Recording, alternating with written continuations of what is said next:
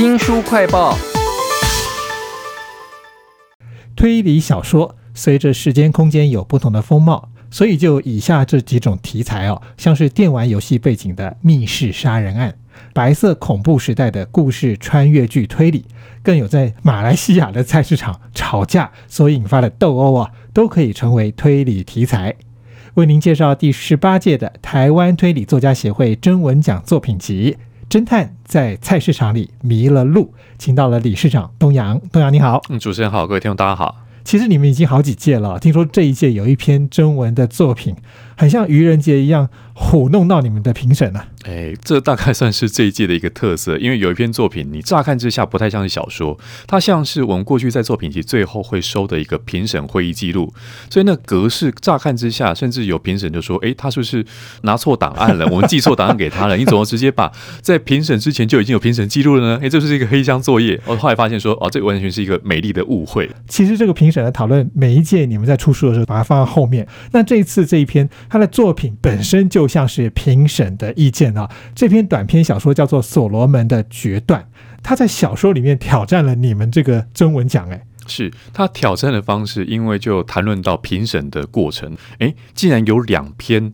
内容看起来几乎一模一样的作品，但是是不同的投稿者，难道有人一稿多投吗？或是有作家互相抄袭吗？那这样的一个投稿到底是一场恶作剧，还是一场挑衅？其实我很喜欢这篇《所罗门的决断》，是因为。你刚刚讲的那个只不过是众多翻转的其中一部分而已。是是是，甚至从他的片名《所罗门的决断》，那个所罗门是过去在圣经故事上面有一个所罗门王，那所罗门王曾经有一个很智慧的判决，来自于呃有两个女子。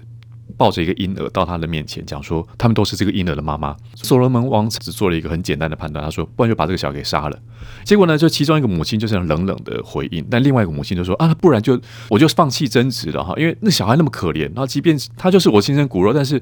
我宁可他好好的活着，也不要这样子被杀了或者拆成两半。那那那完全小孩子一定死掉嘛，所以就可以研判出说，有母爱的会为这个孩子去。”去说话的应该才是真实的亲生母亲，是，所以这样的一个翻转，刚刚主持人提到说这边的翻转还不止如此，还有很多，包括里面会有 A 面、B 面，像唱片的一个分别，那那个还蛮有趣的。其实那个 A 面、B 面他们是交叉叙述的啊，是，里面的人物都是一样的，但你会觉得这两个故事似乎是走向完全不同。难道我在看？两个平行时空的故事吗？哎，主持人这一点还谈的还蛮有推理魂的哈。因为当初我在看这部作品的时候，也有这种怪怪的，觉得怪怪的，所以那种怪怪的感觉会拉读者。就你不是只看一篇小说，然后看正文讲的评审而已，而是你会带进到故事当中，你会觉得。A 面 B 面故事有一点，作家在玩什么把戏呢？这个故事到底有什么样翻转的局面呢？这边非常精彩。其实我在最开始看到那个谜团啊，他们想要证明的是说，那到底哪一个参赛者是真正的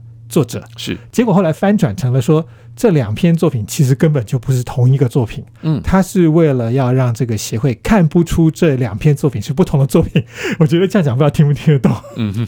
先往前拉好了哈，就是这两位作家都还是个知名作家，你总不能打坏自己的名声吧？但是这两个人又是分别讲说我才是这篇作品的真正的主人的时候，这这中间有很罗生门的现象，到底谁说的才是对的？然后我该怎么跟着侦探的角度来破案？这篇参赛作品叫做《所罗门的决断》，我在看的时候一直觉得说剧情高潮迭起，但其他篇的作品就不太一样了。你们这次这个第十八届台湾推理作家协会的征文奖作品集，你们的书名用的是另外一篇作品，叫做《侦探在菜市场里迷了路》。呃，我觉得味道就跟前面这个《所罗门的决断》差很多，但它也打开了我的视野。我从来没有想到说我会在一篇推理小说里头看到马来西亚的一个菜市场。有鸡鸭鱼肉啊，杂货店的老板，让他们勾心斗角，吵架之后呢，突然有一个人受伤了，被打，到底是谁打伤了人呢？这个作者啊，他甚至画出了这些摊贩的位置图，非常的复杂。那里面出现的有哪些线索呢？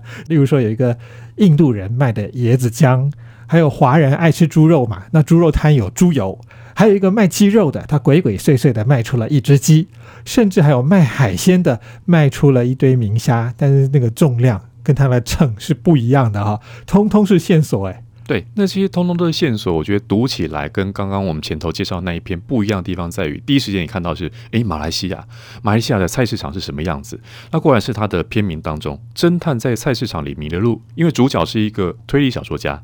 那他奉着太太的命令哈，到市场买东西，所以他有刚刚这些遭遇。但这些遭遇到后来是遇上了一桩杀人案的时候，当场哈有一位呃他们的头衔叫做拿督的角色，